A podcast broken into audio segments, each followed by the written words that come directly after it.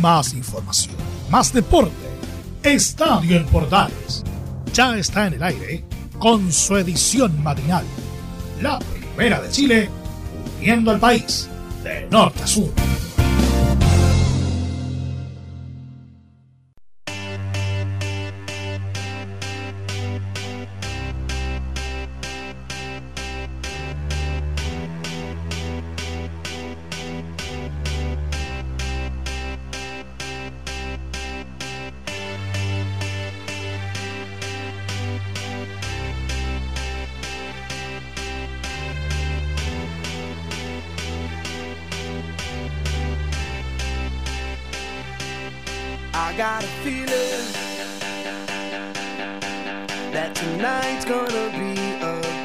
night Hola, ¿qué tal? Muy buenos días, bienvenidos a una nueva edición de Estadio Portales en su versión matinal correspondiente al día de hoy, jueves, día de Andrés y Abelino, 19 de noviembre del 2020. Saludamos a nuestro querido amigo Andrés Fernández, amigo y compañero de la casa de Estadio en Portales, que está también de onomástico el día de hoy, así que le mandamos un gran cariño y gracias por el apoyo y la compañía de siempre a nuestro compañero Andrés Fernández en el día de su onomástico. Vamos a revisar rápidamente lo que tiene que ver con los partidos que se han jugado de esta fecha, una fecha bastante entrecortada por decirlo de alguna manera, dentro de lo que se juega en la semana. Y también estaremos con información del fútbol y de otros deportes. Tenemos un contacto con Valparaíso. Nuestro compañero Leo González nos va a contar lo que ocurre con el fútbol femenino del decano del fútbol chileno, Santiago Wonders, en el minuto femenino aquí en Estadio en Portales AM. El minuto del fútbol femenino con un reporte completísimo en 60 segundos de lo que pasa con el equipo Caturro, con el cuadro de Santiago Wonders en el área femenina. Eso estará también acompañado de toda la información de lo que está dejando la fecha que se está jugando durante esta semana en el fútbol criollo, además de otras informaciones polideportivas e informaciones del, del mundo del fútbol a nivel global.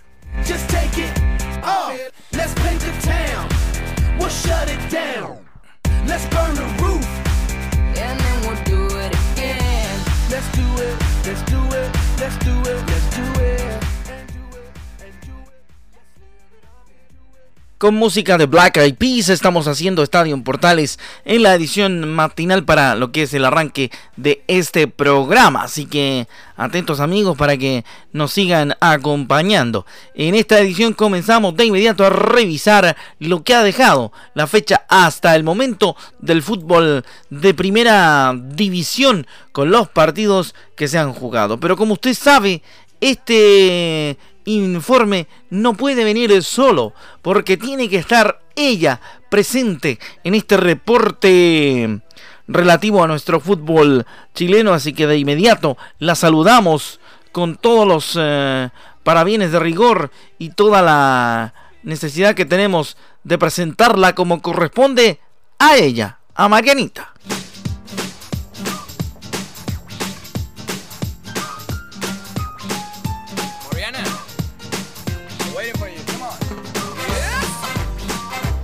Sí, pues querida Mariana, gracias por venir en esta mañana de día jueves, porque rápidamente vamos a entrar en materia con lo que ha ocurrido en la fecha del fútbol chileno.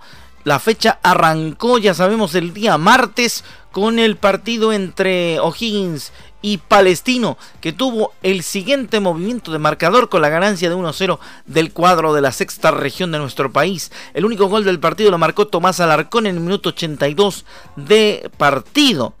Luego el día miércoles por la mañana jugaron los elencos de Curicó Unido y la Universidad de Concepción, partido que terminó empatado 2 a 2, con el gol a los 7 de Byron Oyarzo para el cuadro curicano. A los 26 ponía el empate parcial Brian Carballo para el equipo del Campanil. Gabriel Harding a los 45 minutos casi terminando la primera mitad puso el... Eh, el desnivel para los hombres de Nicolás Larcamón que adiestra Jorge Vergés eh, como asistente técnico del adiestrador argentino que se encuentra aquejado de coronavirus y preservando cuarentena. En el minuto 51 puso el empate uno que nunca falla en los partidos de la Universidad de Concepción, Cecilio Waterman poniendo el 2 por 2. Vía Bar, recordemos, fue anulado el 3 a 2 que también marcaba a Gabriel Harding para el cuadro curicano, por lo tanto quedó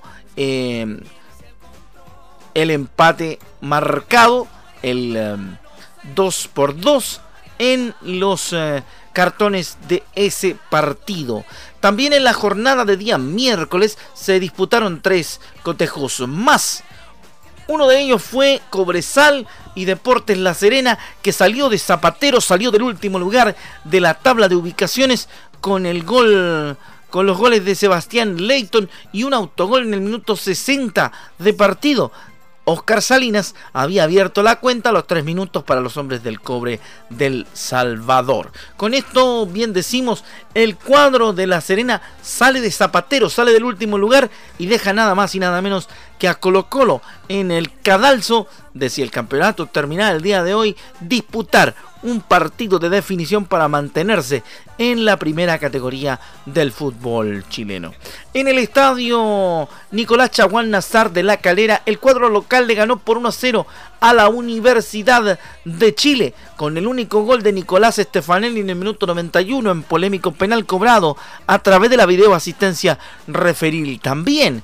Así que estaremos escuchando de hecho a Stefanelli en un rato más en las eh, repercusiones de ese partido para que nos cuente cómo se siente luego del penal que le dio la victoria al elenco de Unión La Calera, el elenco que adiestra el argentino Juan Pablo Boivoda. Y en el partido que cerró la jornada tenemos la victoria de Coquimbo Unido sobre la Universidad Católica por dos goles a uno. Joe Abrigo marcó el primer gol en el minuto 37 de la primera parte y repitió en el 68 el jugador de Coquimbo Unido para anotar el 2 a 0 parcial. El único descuento de los cruzados lo marcó Luciano en Luliagüed en el minuto 90. Este partido se disputó en el estadio Francisco Sánchez Rumoroso de la cuarta región de nuestro país. Entonces, victoria de los Piratas ante la Universidad Católica. Para mañana se espera a partir de las 10.30 el partido entre Deportes Antofagasta y el Everton de Viña del Mar.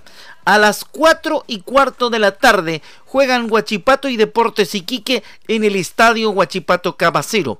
A las 6 y media de la tarde, Colo Colo se enfrenta al Audax Club Esportivo Italiano en el Monumental. Y a las 9 de la noche, Santiago Wander cierra la fecha frente a la Unión Española también en el estadio Elías Figueroa Brander de la quinta región de nuestro país. Así que eso es lo que hasta el momento ha dejado la fecha y lo que nos trae para la jornada de hoy el fútbol chileno de primera división contado también con el ritmo de Mariana. Gracias Marianita.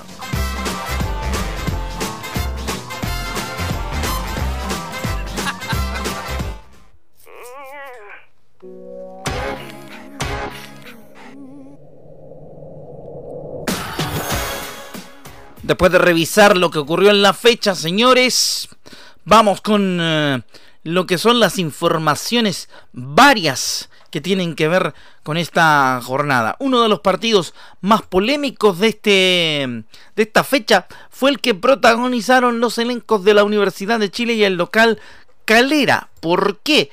porque resulta, ocurre. Y acontece que con el penal, como le contábamos en el reporte, en el último minuto anotado por Stefanelli, terminó ganando el cuadro local a la Universidad de Chile, que se sigue hundiendo en sus problemas pese al veranito de San Juan de los últimos triunfos, porque futbolísticamente la U al parecer no despierta, no despega y espera que su nuevo técnico Rafael Dudamel, una vez recuperado de esta cuarentena preventiva por el COVID-19, pueda darle lo que está esperando el cuadro de la Universidad de Chile.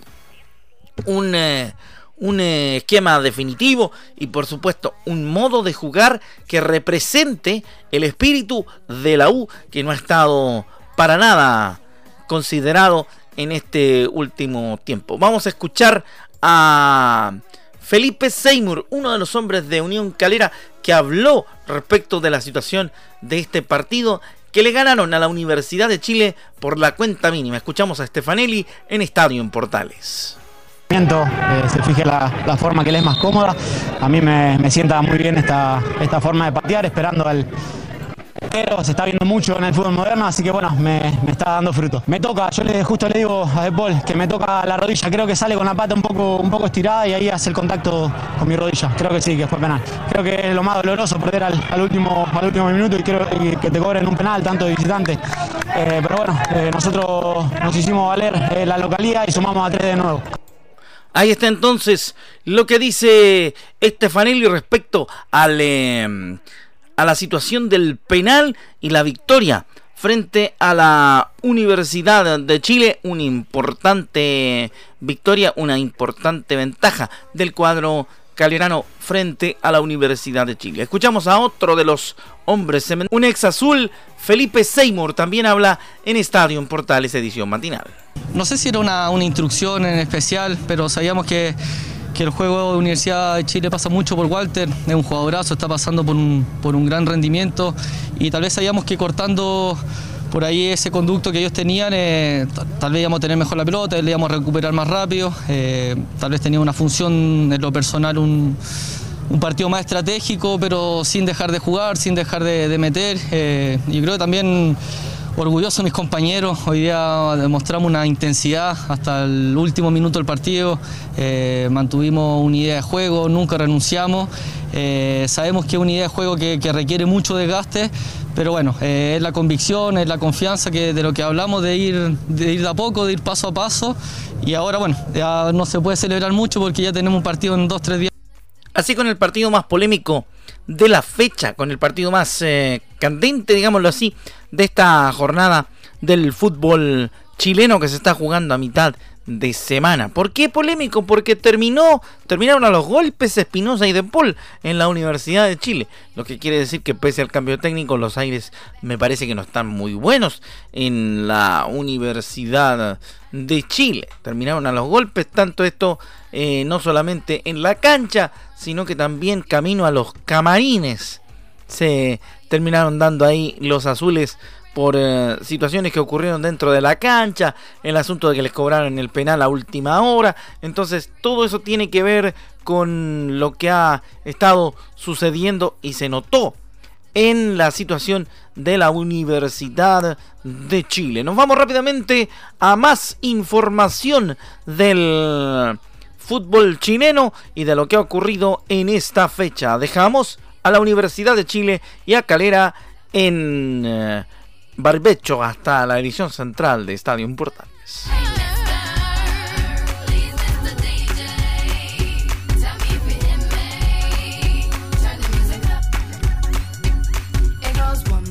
Bueno, y con Pond Replay de Rihanna seguimos haciendo Estadio Portales y como le decía vamos a entrar en detalle de un partido interesantísimo que hubo también en eh, el Estadio del Cobre del Salvador porque Deporte La Serena, tal como le contamos, derribó a Cobresal y dejó colista a Colo Colo en el torneo nacional de primera división.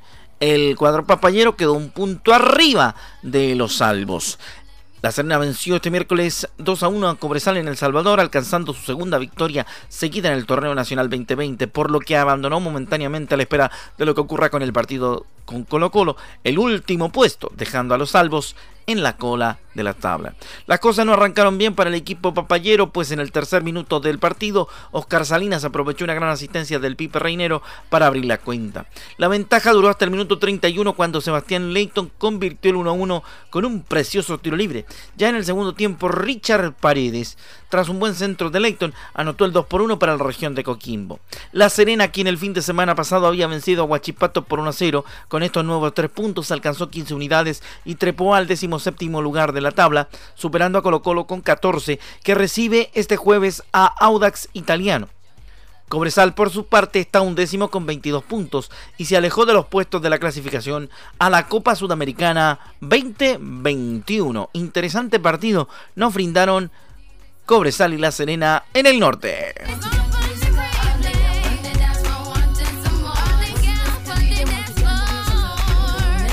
En la situación de los cuadros de Colonia vamos a conversar respecto de lo que está haciendo la Unión Española. Vamos a ver qué pasa con los hombres eh, de colectividad hispana, porque La Unión confirmó la contratación del paraguayo José Leguizamón, quien llega proveniente de Olimpia en calidad de préstamo. Unión Española oficializó este miércoles la contratación del defensor paraguayo José Leguizamón, proveniente de Olimpia. El saquero llega a reforzar al elenco de Independencia de cara a la segunda rueda del Campeonato Nacional. Es hispano, dice las redes sociales del cuadro hispano. José Leguizamón se convirtió en refuerzo de la Unión Española. El defensor paraguayo llega en calidad de préstamo hasta 2021 y en los próximos días se integrará a los trabajos del cuadro dirigido por el técnico Ronald Fuentes. Bienvenido y mucho éxito, anunció el cuadro hispano a través de sus redes sociales. Además de la llegada del central paraguayo, en Unión Española esperan que arribe un volante para sufrir la baja del para suplir la baja del lesionado Julian Mejía. Este jueves a las 21.30 jugará el cuadro de Unión Española frente a Santiago Wanderers en el estadio Elia Figueroa Brander de la ciudad de Valparaíso.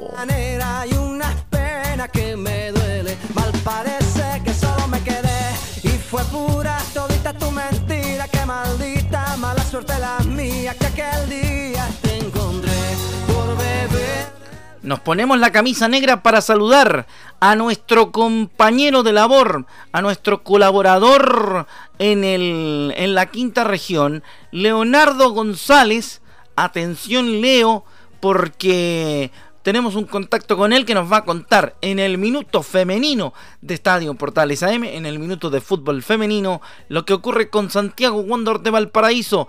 Adelante Leo, buenos días, ¿cómo te va? ¿Qué tal Rodrigo? ¿Cómo te va? Efectivamente, este sábado a las 19 horas, las decanas viajarán hasta Peñalolén para enfrentarse a Santiago Morning por la cuarta fecha del torneo femenino 2020. Ojo que cabe destacar que las palestinistas sumaron tres puntos de oro importantísimos, ya que la semana pasada le ganó 6 a 1 al equipo del decano del fútbol chileno femenino, 6 a 1 en los pastos del estadio Elías Figueroa Brander de Valparaíso por el grupo A. Obviamente las caturras saldrán a buscar su victoria y los tres puntos que le vendrían bastante bien para esta fecha número 4, que se enfrentarán al Chago Morning por la cuarta fecha del torneo femenino. El tropiezo que tuvieron las decanas la semana pasada fue de tal magnitud que se propusieron ganar de aquí en adelante, o sea, no perder más. Y bueno, lo estiman así y ellas van a viajar a Peñalolén para enfrentar al equipo del Morning por la cuarta fecha del torneo ya mencionado. Desde Valparaíso para la edición matinal de Estadio en Portales, Leonardo González. Muy buenos días. Gracias, Leo. El minuto femenino junto a Leo González aquí en Estadio en Portales y su edición matina. Que tenga buen día, querido Leo, y que ojalá le vaya muy bien allá en la quinta región en su jornada de hoy.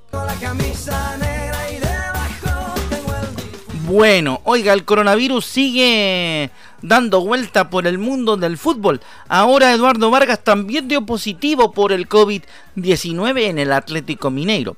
El delantero se sumó al contagio masivo que se dio en el club de Belo Horizonte. El delantero chileno Eduardo Vargas se sumó al contagio masivo que se dio en el Atlético Mineiro y es uno de los 10 nuevos casos positivos por el coronavirus, según anunció el club en sus redes sociales.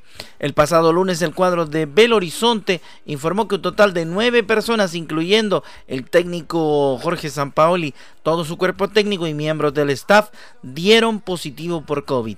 Y hoy miércoles el contagio se hizo aún más complejo, dado que las otras 10 personas, entre las que se cuenta Vargas, se sumaron a la lista de contagiados. La nueva lista de contagiados del Atlético Mineiro es la siguiente. André Matos, director de fútbol, Carlos Isidoro, supervisor de fútbol, Diego Alves, analista de desempeño, igual que su compañero de labor Gustavo Nicoline, Andrés Ricardo de seguridad, Víctor Guga Rever, Alan y Eduardo Vargas, futbolistas del club Mineiro. Entonces, la cosa no va bien en el Atlético con los casos de coronavirus que siguen invadiendo el fútbol a nivel mundial.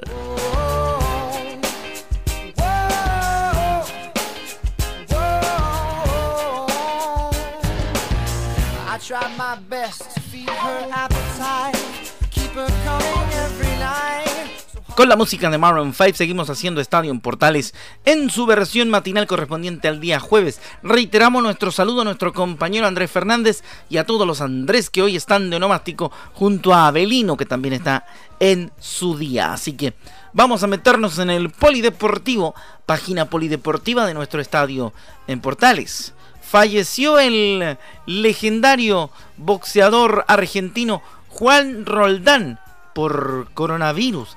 Le contamos de inmediato eh, detalles de esa noticia. Peleó 75 veces como profesional y tuvo 67 victorias. El ex boxeador Juan Domingo Martillo Roldán, campeón argentino y sudamericano, falleció este miércoles a los 63 años por problemas de salud provocados por el COVID-19. Roldán había sido ingresado en una clínica de Córdoba al contraer coronavirus y ser diabético, hipertenso y tener sobrepeso. Su familia explicó que fue internado en terapia intensiva por una insuficiencia respiratoria, asociada a una neumonía bilateral que se le diagnosticó tras dar positivo por COVID-19. Falleció Juan Domingo Roldán. Fue un boxeador argentino conocido por su, apoyo, por su apodo Martillo. El apodo le fue puesto por el periodista sanfrancisqueño Gregorio Martínez, debido a la extraordinaria fuerza de sus golpes, especialmente la de su derecha, informó la Federación Argentina de Boxeo a través de sus redes sociales. Fue un entrañable personaje de boxeo, querido y respetado por todos hasta sus últimos días. Martillo, oriundo de Córdoba, Recordemos que nació el 6 de marzo de 1967 y compitió en la categoría de peso mediano. En 1981 se consagró campeón argentino y dos años más tarde ganó el título sudamericano. Una de sus peleas más destacadas fue el 10 de noviembre de 1983, cuando noqueó en Las Vegas a Frank Animal Fletcher en el sexto asalto. Peleó tres veces con el título mundial y perdió ante Marvin Hagler en 1984, Thomas Hearns en 1987 y Michael Nunn en 1988. Roldán tuvo 75 peleas como profesional, de las cuales ganó 67, 47 por la vía del cloroformo, por la vía del knockout. Así que ahí está lamentablemente esa triste noticia porque nos deja un nuevo campeón sudamericano a causa del coronavirus, Juan Domingo Martillo Roldán. Más de algunos de nuestros amigos que son fanáticos del boxeo habrán visto la pelea clásica contra Marvin Hagler, esa es la más, la más destacada de la carrera de Martillo, pese a que la perdió.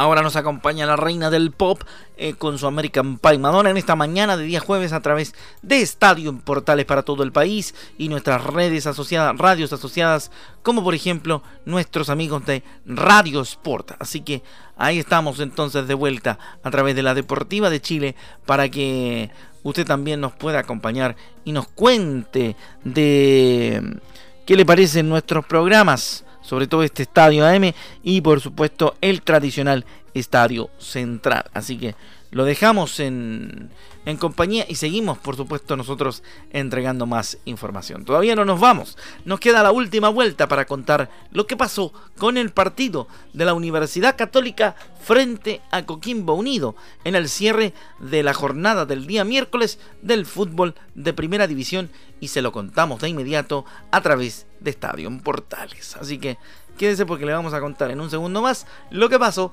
con Coquimbo Unido y la Católica en el Francisco Sánchez Romoroso.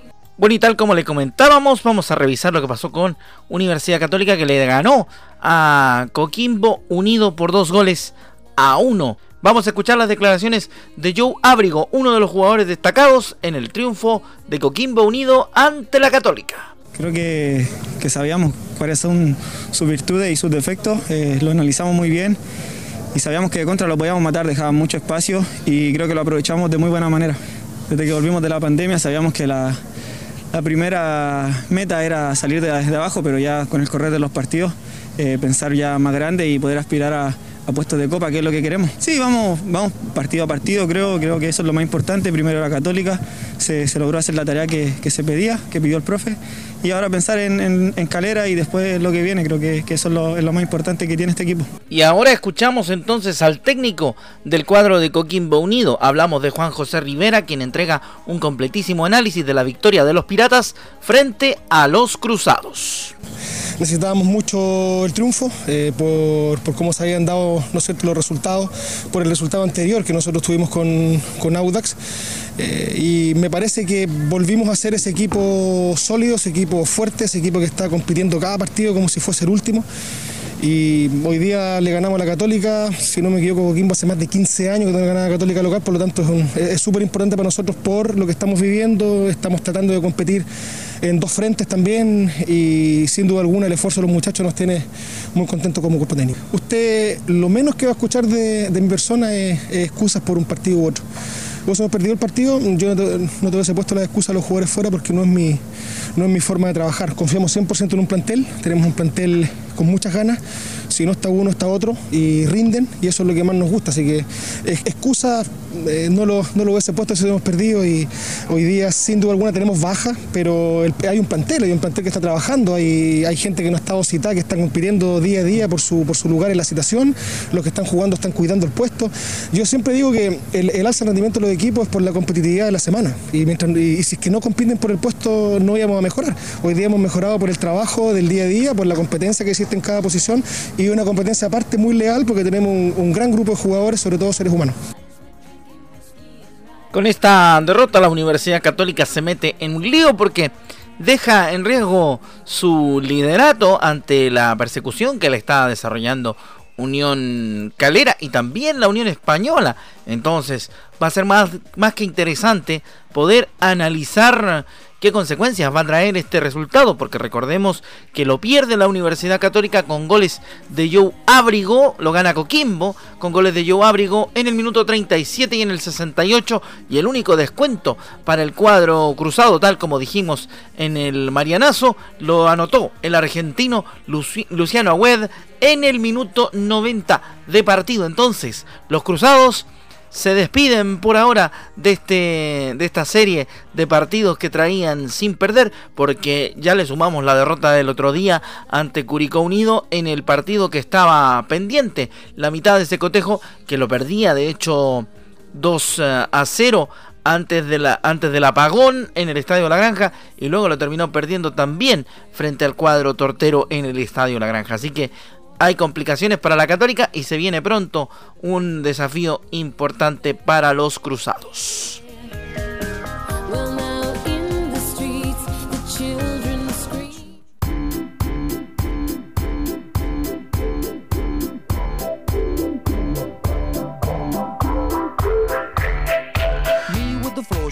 Bueno, y con lo acontecido con los cruzados frente a Coquimbo Unido, nosotros cerramos la edición de hoy de Estadio en Portales en su versión matinal. Nos volveremos a encontrar ya la próxima semana. Mañana mi compañero Juan Pedro Hidalgo, desde el norte del país, desde Antofagasta, les contará todo lo que deje la fecha definitivamente en el cierre que se realizará el día de hoy. Así que estaremos atentos a todo lo que suceda y no se pierdan la edición central de Estadio en Portales partir de la una y media con la conducción de nuestro director Carlos Alberto Bravo. Así que los dejamos en compañía de la programación de, de Radio Portales a través de su señal digital y Leonardo Mora y el Portaleando la Mañana. Que le vaya bien. Un abrazo y saludos a nuestro compañero Leo Mora, que ahora viene con Portaleando la Mañana. Chao, chao. Hasta la próxima y nos encontramos. Quédese en sintonía de la Primera de Chile y su señal digital.